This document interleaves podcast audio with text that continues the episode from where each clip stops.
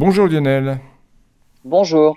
Nous allons partir euh, en Amérique du Sud où on a retrouvé eh bien, les traces d'un paresseux géant. Eh ouais, les paresseux actuels hein, sont des animaux herbivores, arboricoles, bien connus pour leur lenteur.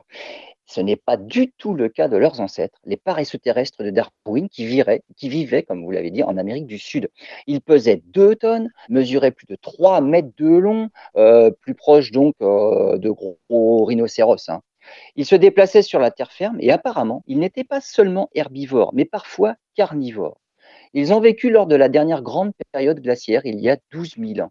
Et c'est en analysant les mâchoires des paresseux géants que les paléontologues avaient conclu un, un régime herbivore. En revanche, des analyses isotopiques des poils indiquent qu'ils étaient plutôt omnivores. Des similarités avec les renards ou les tatous actuels, plus qu'avec des herbivores stricts.